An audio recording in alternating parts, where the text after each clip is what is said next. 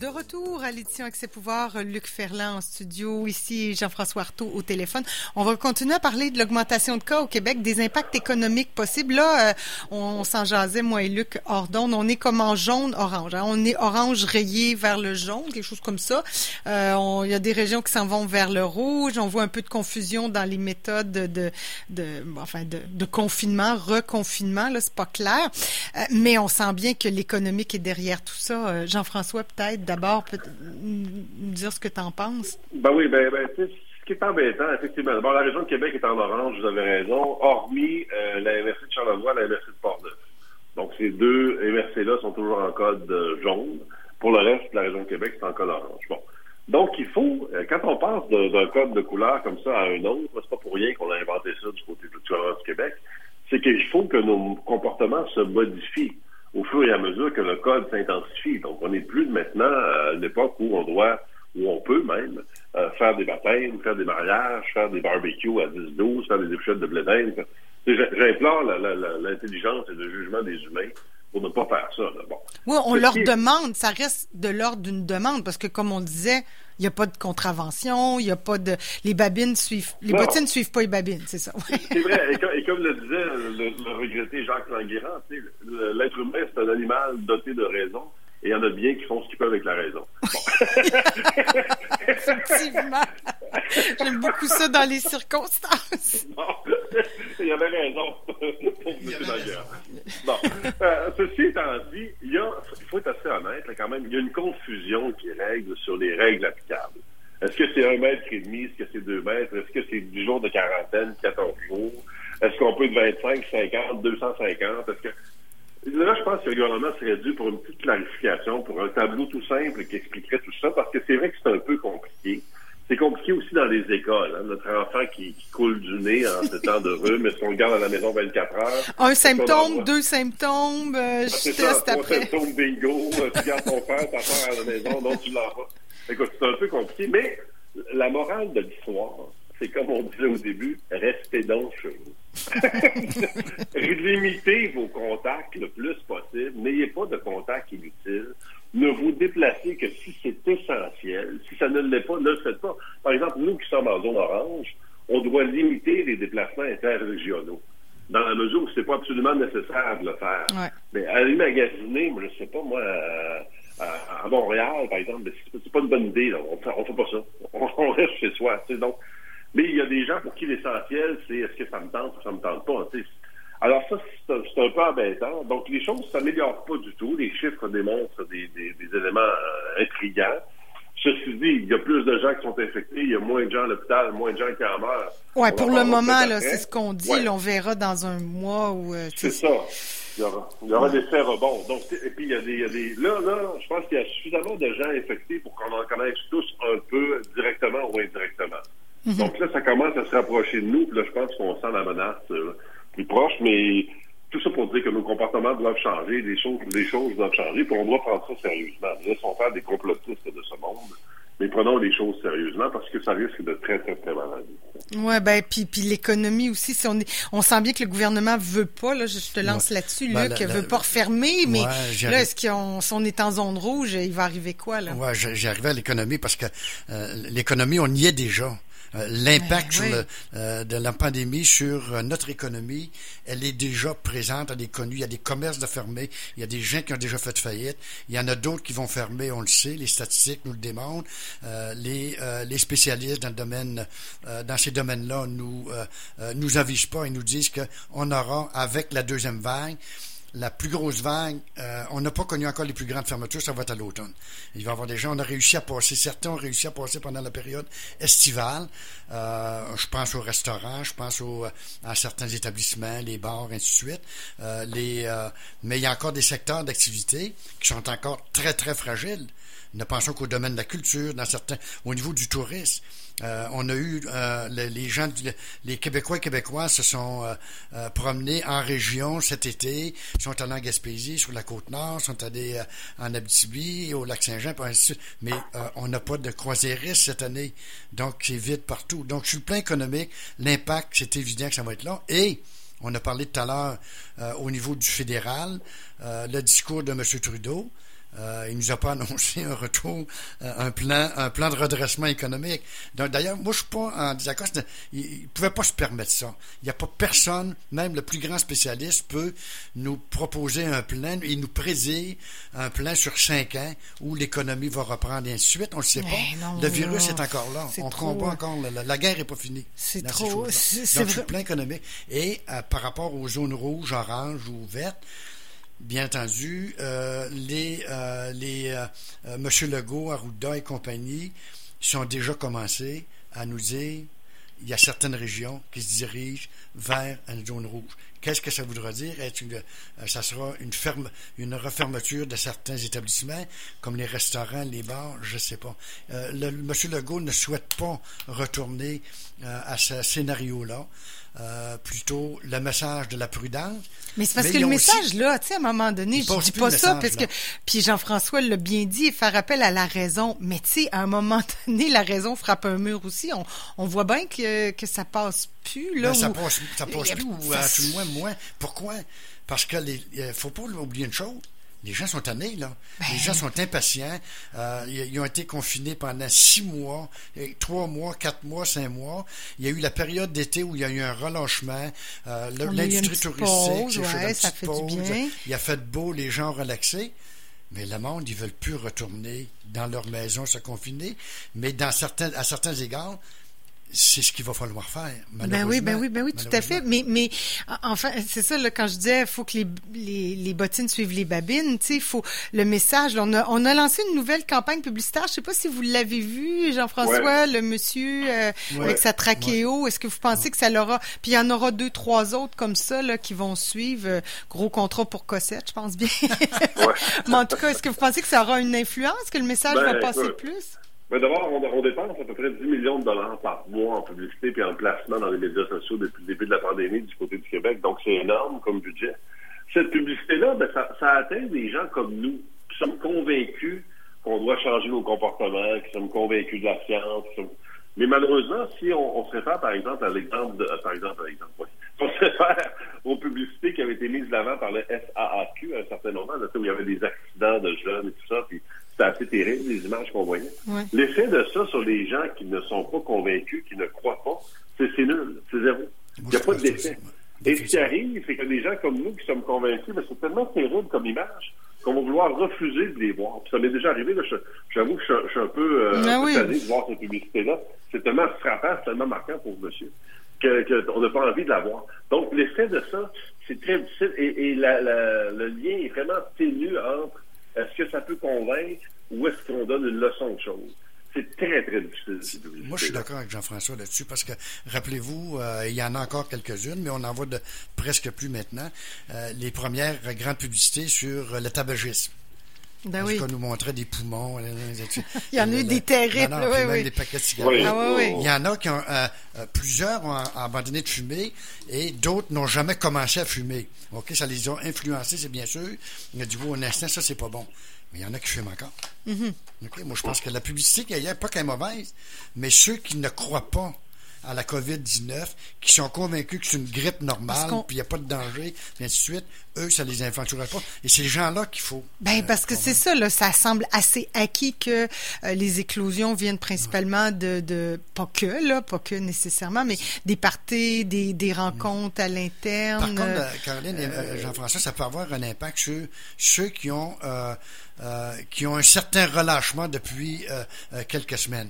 Et ça peut les faire réfléchir en disant Wow, c'est vrai, là, j'ai relâché un peu, je suis moins prudent, je suis moins prudente, je fais moins attention qu'avant. Donc, non, je vais reprendre des habitudes, là, vraiment, rester à la maison, sortir si c'est nécessaire seulement. Pour ces gens-là, ça peut avoir un impact.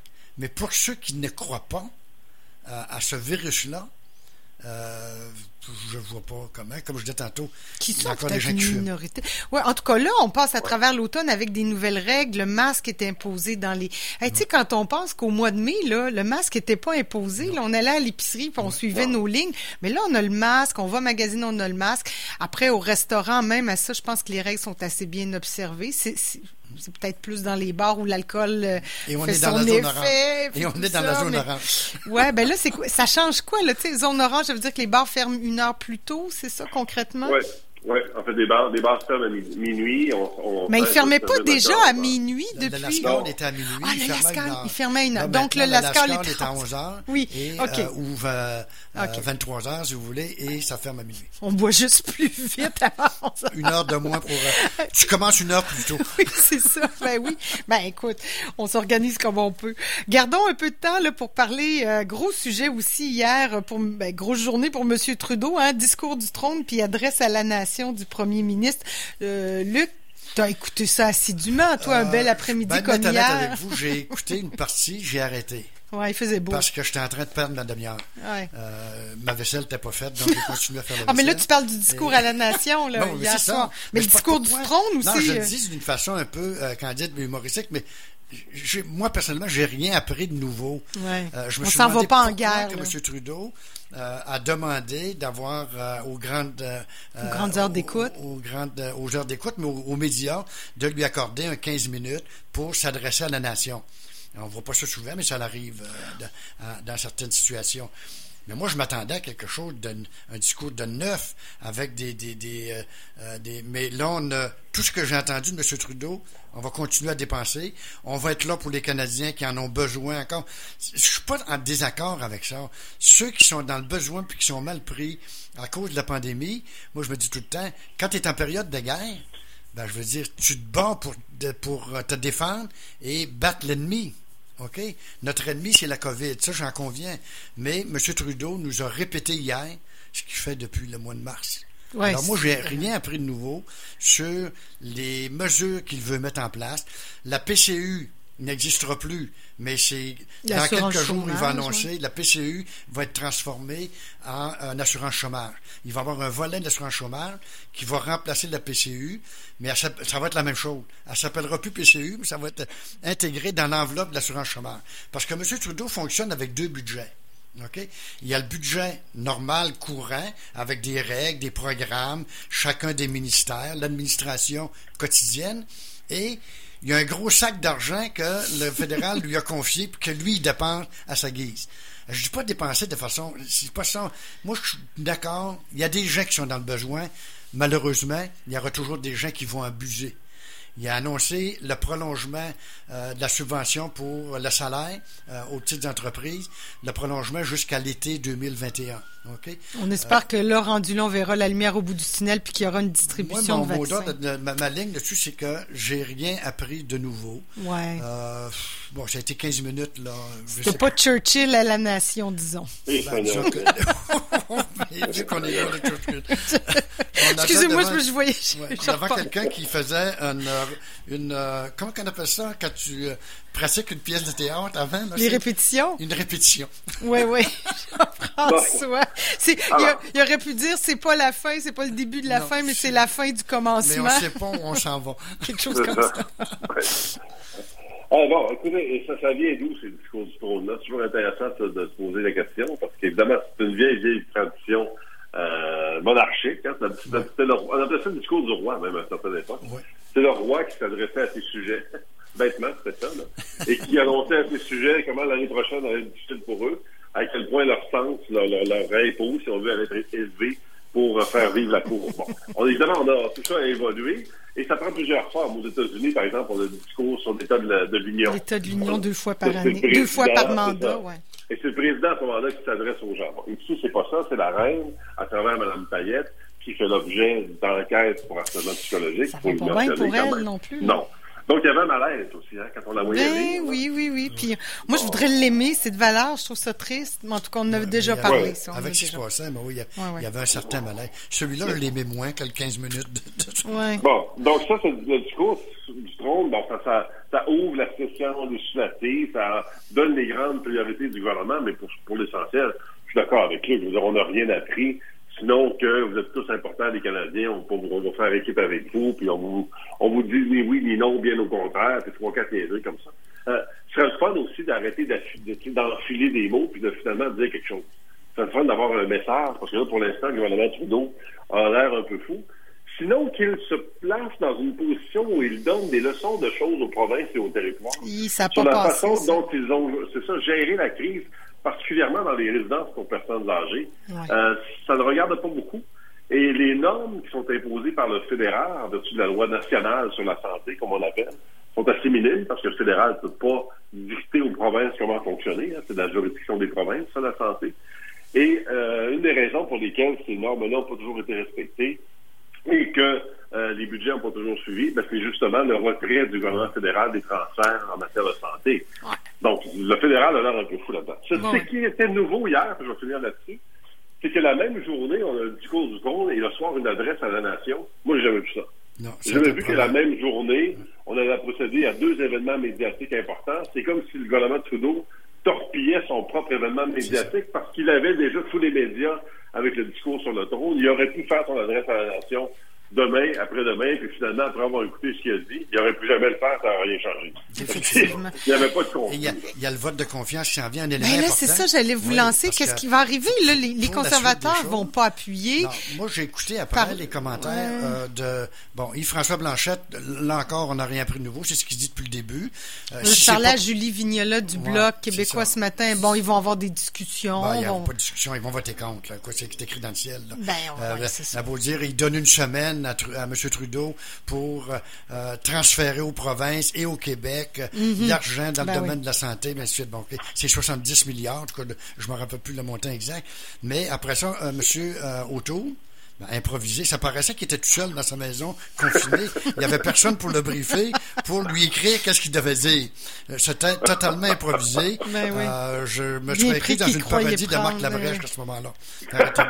Moi, je pense qu'il va en faire une là-dessus. Si j'étais lui, je suggère de récupérer ça et de faire une belle parodie là-dessus. Bon, euh, mais, il, mais il y a besoin du NPD. Il le, NPD. Le, NPD se cherche, bien entendu, à se justifier pour quelles raisons ils vont appuyer le discours euh, euh, euh du Oui, parce qu'ils avaient demandé la poursuite de la PCU. Ben, voyons, c'est écrit dans le ciel. Je dis, faut même pas, ça prend pas un, un, un cours classique en, politique pour comprendre qu'ils vont voter pour parce qu'ils n'ont pas les moyens au niveau financier et ils n'ont pas l'organisation pour aller sur le terrain en politique demain matin. Donc, moi, je crois profondément que l'NPD à ce euh, compte-là, les conservateurs, euh, en votant contre, ils jouent euh, le tout pour le tout. Parce que si éventuellement le NPD vote contre, ils se retrouvent eux aussi en élection avec ben, un. C'est parce que en politique, une situation comme ça, c'est toujours délicat. C'est délicat, oui. Ben... C'est le temps qui va nous dire est-ce que c'est M. Trudeau qui avait raison? Est-ce que c'est les, les deux partis qui ont voté contre qui avaient raison de vouloir renverser le gouvernement à ce moment-là? Et le NPD, ce qu'il vient de dire hier, c'est qu'il est en train de dire, Monsieur Trudeau, voici, on vous remet sur un plateau d'argent nos propres votes. C'est ça que ça veut dire. Mais il ne faut, pas oublier, puis on, va arrêter là-dessus parce que je vais dire deux, trois mots sur John Turner, mais ce qu'il ne faut pas oublier, c'est que le NPD est aussi en élection en Colombie-Britannique. Ah, Alors, on va vouloir retarder le plus possible notre ah, décision à savoir si on appuie ou pas parce qu'on veut que les NPD fassent des guerres au BC présentement. Donc ça, ça joue aussi. Ah oui, oui, ben, c'est un bon, un bon point. Oui, euh, quelques mots sur John Turner, euh, qui a été brièvement euh, premier ministre du Canada, pas très longtemps, mais quand même un grand homme politique. Oui, deux mois et demi. Hein. Il était premier ministre du Canada deux mois et demi, donc c'est très, très court, évidemment. Bon, il était ministre de la Justice pendant la crise d'octobre. C'est deux qui me rappelaient ça hier. Il a bien raison. Ben oui. Sous le gouvernement Trudeau. Et lui, il était contre l'imposition des mesures de guerre. Hein, John Turner, il faut se rappeler de ça. Mm. Il a toujours dit d'ailleurs qu'il savait des choses sur la crise d'octobre qu'il allait un jour révéler. Et finalement, il va l'avoir emporté avec lui parce qu'il est décédé sans les révéler. Ah, zut! Ça, on aime ça, ces révélations-là. Donc, John Turner, Caroline, c'est un peu le all-Canadian boy. Hein. C'est un beau gars, euh, bon, né en Angleterre. Euh, euh, sa mère était canadienne, son père était anglais. Son père est décédé très jeune, il avait trois ans, John Turner, quand son père est décédé. Devenu un avocat célèbre, il a travaillé sur Bay Street, c'est un boursier Rhodes, il a, étudié à Oxford, comme, comme Catherine Dorion. Ça me fait toujours plaisir de le dire. Comme on dit, je vais, mettre ses pantoufles en dessous de mon lit. C'est le genre de gars que... Les résultats ont été les mêmes. L'homme parfait. mais malheureusement, au Québec, en tout cas au Canada c'est différent, mais au Québec, on s'appelle de John Turner comme étant le grand perdant du premier débat télévisé Mulroney Turner en 84. Où on a souvent cherché ce qu'il y avait déjà eu des, des uppercuts dans des débats télévisés. Mais il y en a eu au moins un, et c'est celui-là, c'est M. Mulroney qui lui avait dit à propos des nominations que tu avais faites pour les diplomates et différents euh, postes prestigieux dans la, dans la fonction publique fédérale, you had an option, sir. Donc, vous aviez le choix, monsieur. Et M. Turner était un peu tellement pris au dépourvu par les engagements de son prédécesseur, M. Trudeau, et par cette attaque de M. Mulroney, qu'il a répondu tout bas Je n'avais pas d'autre choix. Et c'est là qu'il a perdu les élections en 1984, hein? dans ce débat télévisé. Ça fait penser à un match de boxe où il a été mis KO au troisième round par M. Mulroney. Il n'a pas fini le combat. Il n'a pas fait les douze rounds à ce moment-là. Mais M. Turner, de, mémoire, ceux qui se rappellent, comme je me rappelle, n'a pas, a été un bon politicien, n'était pas dans, même dans le gouvernement Trudeau et ainsi de suite. Et Jean-François a, raison, c'est que euh, c'est lui qui était ministre de la Justice au fédéral euh, lors de la crise d'octobre et euh, il, était, il était totalement contre euh, euh, de mettre en place les, les mesures de guerre. Alors, bien mm. entendu, on peut transmettre nos, nos, nos, nos condoléances à sa famille, ses proches, ainsi de suite. C'est tout à fait normal dans les circonstances. Est-ce qu'on finit ça sur une, petite citation, peut-être? Allez hop, Jean-François, on aime ça. On se rappelle Jacques Attali, qu'on connaît bien, qu'on aime bien par ailleurs, et voici ce qu'il dit à propos de la pandémie.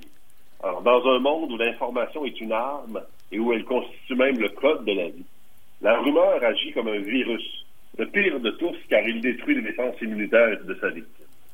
Oh, Jean-François, hein? Jean-François, tu fais notre Ça mérite d'être. Euh, ouais, ça Même en confinement, Jean-François réussit à nous éclairer. Éclair. Oui, oui, c'est ça, c'est notre fort. Ben, c'est encore plus, hein, des fois. Il s'éparpille pas, Jean-François. Non, exactement. Merci infiniment. C'est un grand bonheur, Jean.